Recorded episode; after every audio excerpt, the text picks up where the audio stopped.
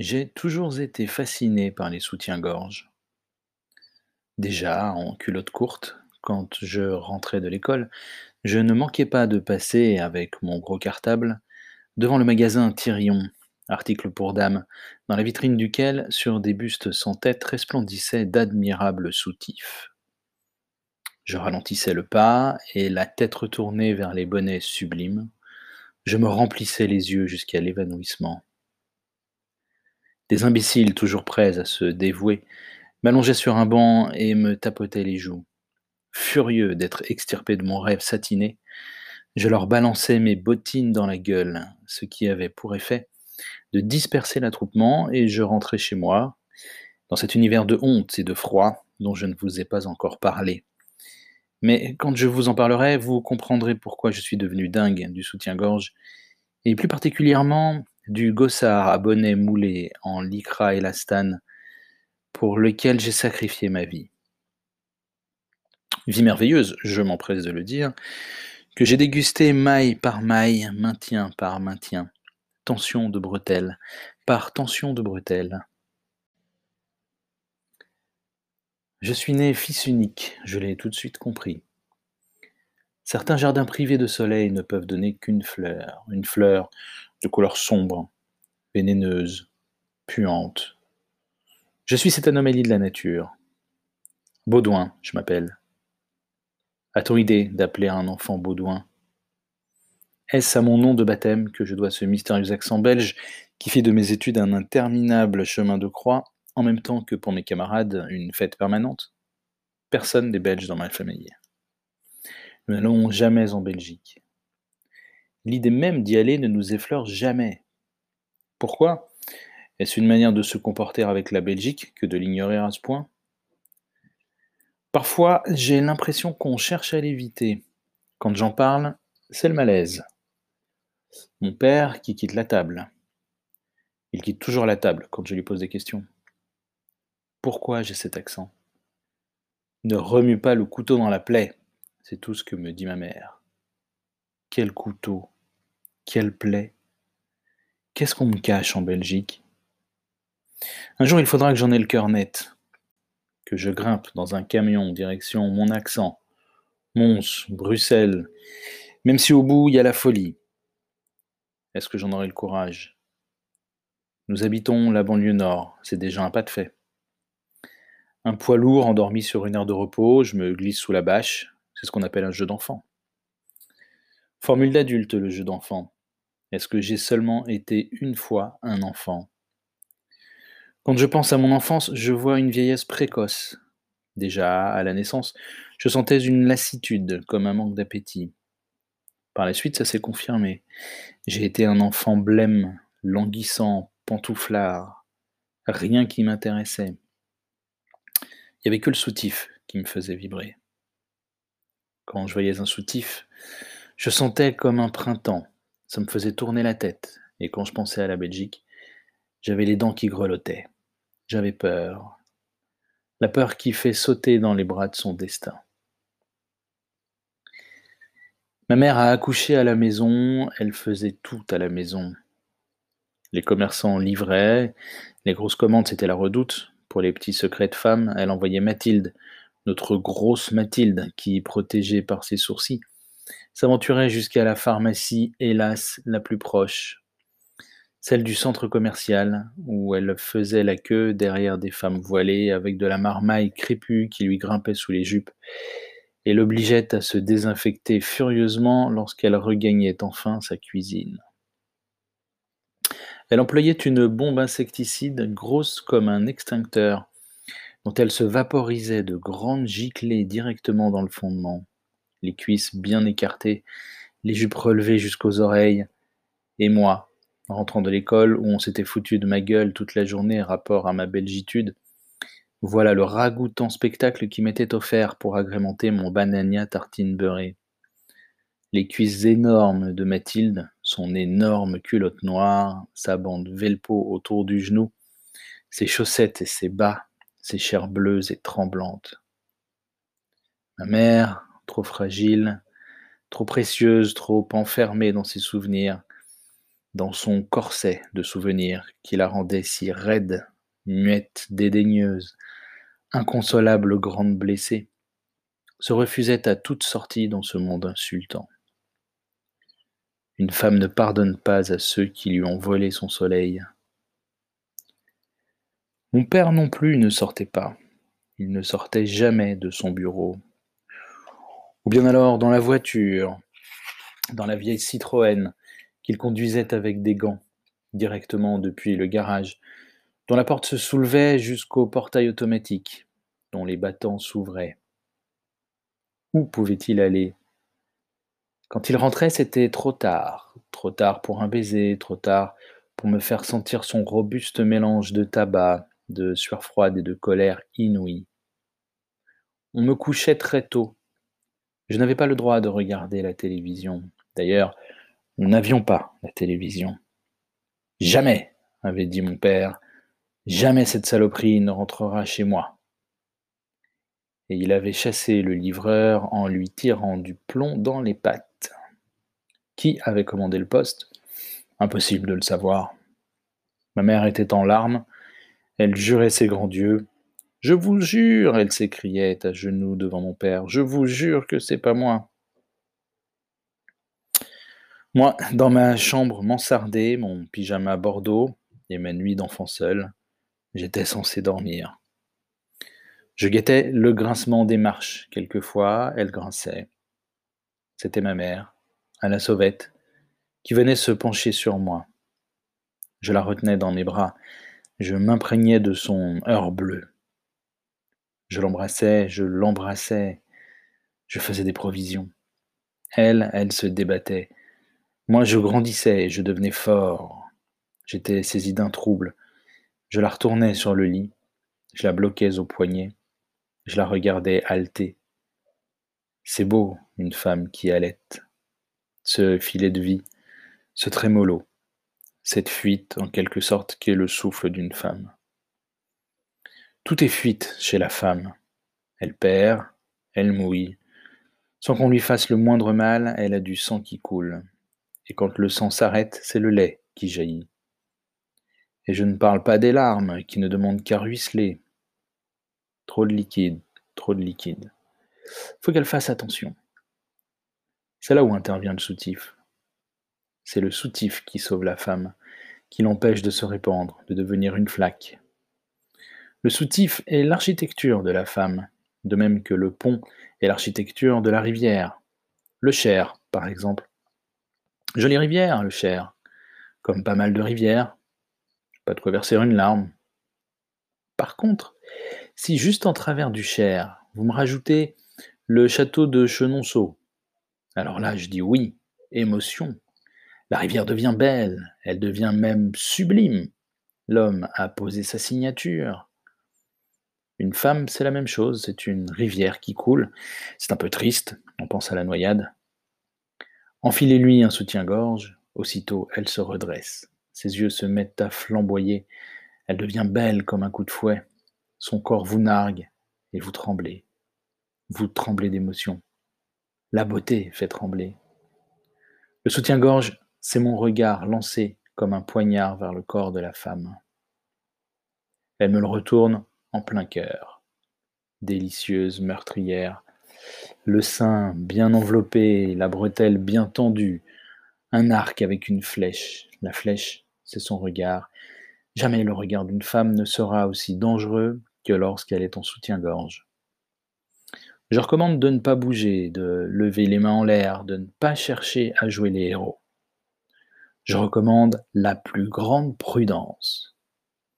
J'autorise la fascination et les sanglots. Je déconseille l'envie d'attaquer qui s'empare de nous tous, les hommes, quand nous sommes agressés.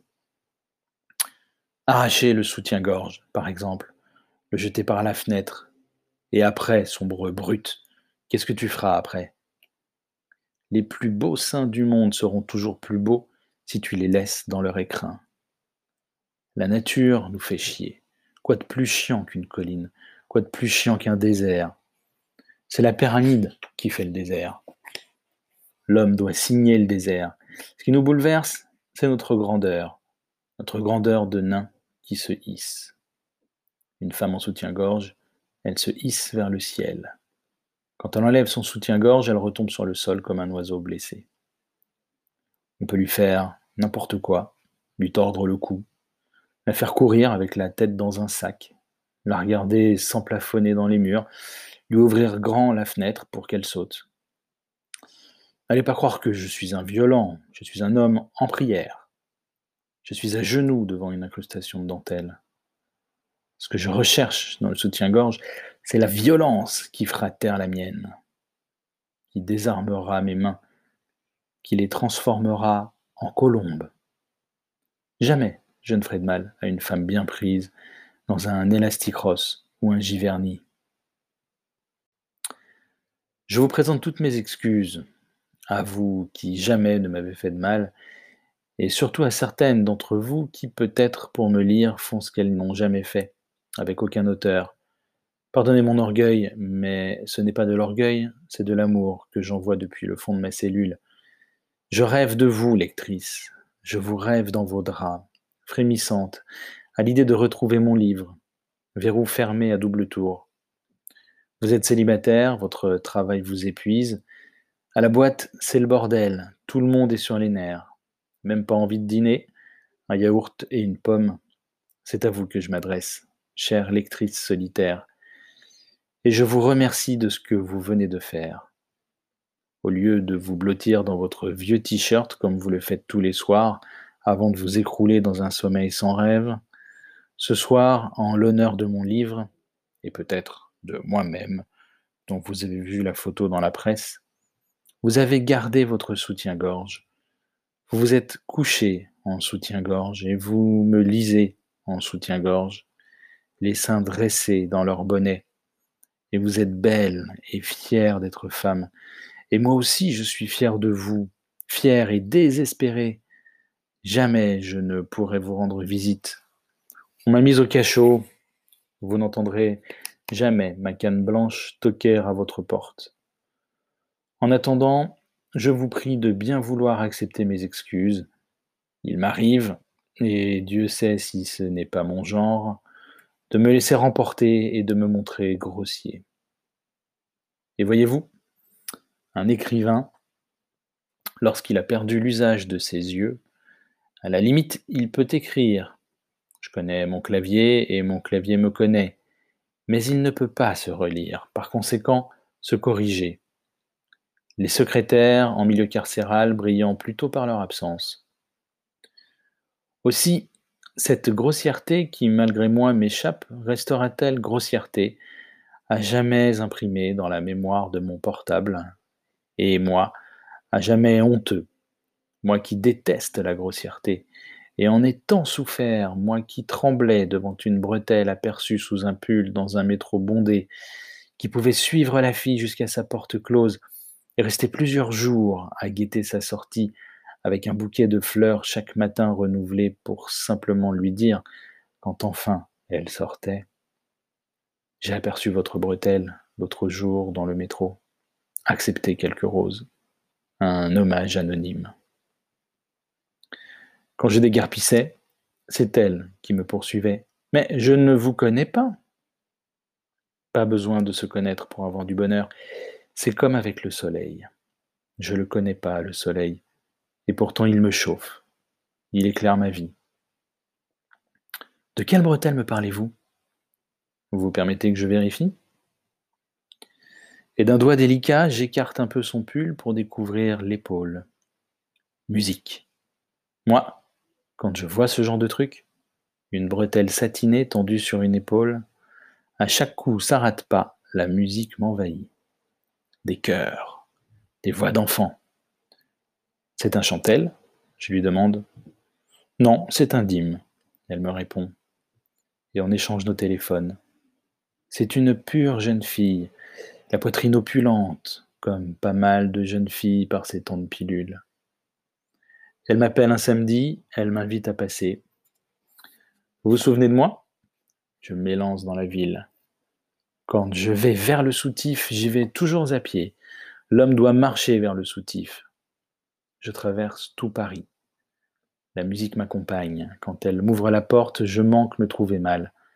Elle est en jean et en t-shirt, avec ses seins en liberté. Elle a des seins superbes, on se croirait à Baya. Et moi, je manque d'oxygène.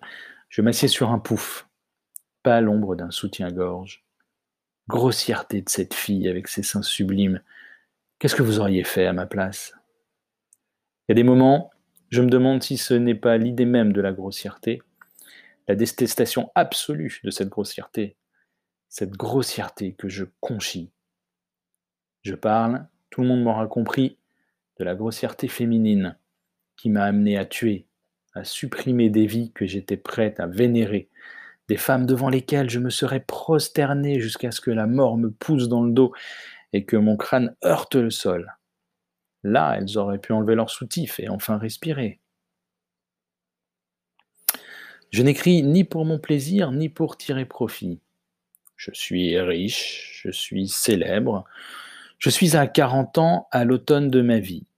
On peut même dire hiver. Un long hiver incompressible, sans soleil qui se lève, ni soleil qui se couche. Leur extinction des feux, je ne suis pas concerné. J'ai les rétines brûlées. J'ai regardé trop fort des soleils de satin. Un soutien-gorge bien ajusté, ça ne vous rate pas son homme. C'est une grenade qui vous pète à la gueule. Dans une piole, c'est fatal. Impossible de reculer. L'effet de souffle est total. La seule chose qu'on puisse faire, c'est se jeter à plat ventre. Mais moi, je restais debout. Je regardais de tous mes yeux. Je laissais les images se planter dans mes rétines. La beauté, ça canarde. Nous, on est désarmés. C'est une guerre perdue d'avance. Quand les soutifs ont débarqué, j'ai été submergé. Ils arrivaient par vagues, et plus j'en supprimais, plus d'autres arrivaient. Des noirs, des blancs, des lavandes, des ivoires. Et moi, dans la mitraille, courant dans tous les sens, et ma vie bousillée, tous mes rêves piétinés jusqu'au jour où, pitié, pitié pour le maniaque, je vois que je ne vois plus. On me prend, on m'entraîne, on m'emmène chez les flics, on leur dit Le voilà, c'est lui, il ne fera plus jamais de mal. Comment une belle histoire d'amour est-elle devenue une guerre? Comment C'est pour ça que j'écris. Je ne veux pas que ça recommence, plus jamais. Trop de souffrances, trop de victimes innocentes. C'est aux femmes que je m'adresse, c'est vous qui manipulez l'horlogerie de la bombe. Nous, nous avons nos mains et nos mains sont fébriles. Prenez garde à la violence des images que vous nous décochez. Parfois, nous ne sommes pas de taille à supporter l'attaque. Nous paniquons. Nous sommes pris de tremblement. Et pour cesser de trembler, il n'y a qu'une solution. Posez les mains sur vous et vous serrez très fort. Je vous parle de l'amoureux, du croyant, du fervent. Sachez le détecter dans la foule masculine. Si vous le suivez jusque chez lui ou l'entraînez jusque chez vous dans l'intention de vous offrir, la femme étant comme il se doit un cadeau éternel, prenez garde au rituel, car justement ce que l'homme attend du fond de sa prière, c'est un morceau d'éternité. Je déconseille le déshabillage à vue, c'est un métier qui porte un nom, on appelle ça striptease. Ça donne envie de pleurer, moi je m'enfuis en courant. La fille qui se laisse déshabiller, je ne suis pas fou non plus. On n'épluche pas une femme. Sans parler que vous, qui réclamez depuis tellement longtemps égalité et liberté, vous voilà toute soumise, forcément un peu bête, aux mains d'un maladroit encore plus bête que vous. C'est humiliant pour les deux parties. Nous ne sommes pas là pour jouer à la poupée. L'amour, c'est quelque chose de grave. C'est une messe, une messe dite par une femme, moi, quand je suis à la messe, je n'aime pas être offensé, je veux qu'on respecte ma foi. Mais alors comment faire? Je vous sens désorienté. Je vais vous expliquer. Vous demandez la salle de bain. Je dis la salle de bain, ça pourrait être la chambre, peu importe la pièce. Vous demandez un lieu pour être un peu tranquille. Et vous fermez la porte. Une femme a droit à ses secrets avant d'entrer en scène et d'éblouir le monde.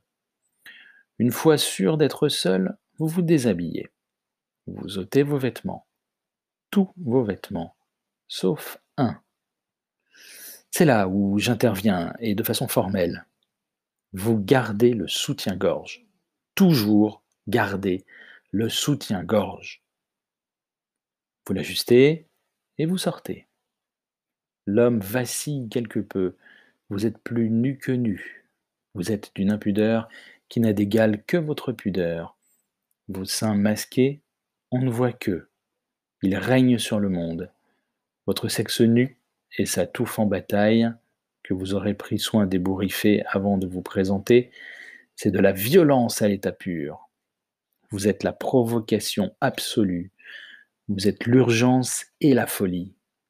Vous allumez une cigarette, vous vous demandez un verre, vous restez loin de l'homme, qu'il ait une vue d'ensemble, qu'il soit bien déstabilisé. Certaines femmes de génie, des virtuoses du soutif, se présenteront de dos.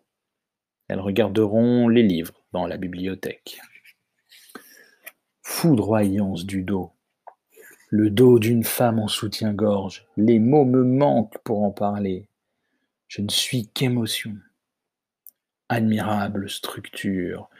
Deux verticales, une horizontale, douce tension de l'ensemble, ça respire calmement, ça épouse étroitement, ça soutient, ça protège, qu'elle ne bouge surtout pas, ne se retourne pas.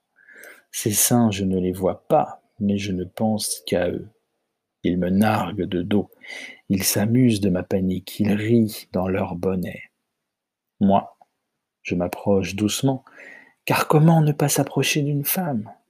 Nous savons tous que ce n'est pas raisonnable, et tous nous le faisons, et tous nous sommes marrons, au lieu de rester tranquilles et simplement regarder. Le problème avec les femmes, c'est qu'elles sont vivantes, elles bougent, elles se dandinent, elles tournicotent. Alors nous, on a envie de les attraper. Et quand on les attrape, alors là, attention. En général, le sexe s'en mêle, et quand le sexe s'en mêle, alors là, attention. Une femme perd vite tous ses contrôles. Elle se laisse emporter par la déferlante du plaisir, par les rafales d'orgasme. Son soutien-gorge explose ou alors elle l'arrache. Elle le jette loin du lit. Elle veut absolument vous offrir sa poitrine comme on offre sa vie. Et vous, tout dépité, vous regardez le soutif là-bas, sur la moquette, le pauvre soutif abandonné, qui ne ressemble plus à rien, Qu'est-ce que c'est qu'un soutif que plus rien ne remplit? Qu'est-ce que c'est que cette poitrine qu'on me porte à la bouche? Tout ça n'a aucun sens. Toutes mes structures s'effondrent. Je ramasse le soutif et je l'étrangle avec. Jamais enlever le soutif. Grave erreur. Est-ce que ça vous est déjà arrivé de tomber amoureux du fin galon élastique qui borde le bonnet d'un Warner couleur poudre? Moi oui. Et du petit anneau qui attache la bretelle au sommet du bonnet aussi. Et la maille tendue par les seins comprimés, vous caressez lentement les extrémités durcies, en même temps que vous la caressez, elle, la maille, la soyeuse, la mi-opaque, la mi-transparente, plus douce que le sein lui-même. Oui, je suis un maniaque, vous l'avez deviné. Ce que je demande à une femme, c'est de dilater le temps, de retarder, de retarder, d'arriver à ce moment d'immobilité parfaite du désir que j'ai d'elle, ce désir qu'elle m'autorise à avoir et dont je la remercie, sans toutefois oublier l'insolence avec laquelle elle m'a provoqué, car aujourd'hui, elles sont capables de tout.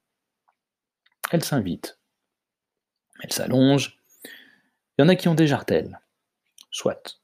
Moi, je veux bien qu'on me provoque. Quoique parfois on aimerait avoir une soirée à soi. Mais je demande une chose, que la provocation, une fois arrivée à son paroxysme, s'immobilise et tienne comme une note infinie, comme un sort qui me serait jeté, et que plus rien ne bouge, ou alors très lentement, tellement lentement qu'on y serait encore demain, après-demain, L'année prochaine. Un long orgasme suspendu jusqu'à l'évanouissement. J'aurais tellement aimé que mon cœur lâche avant le leur.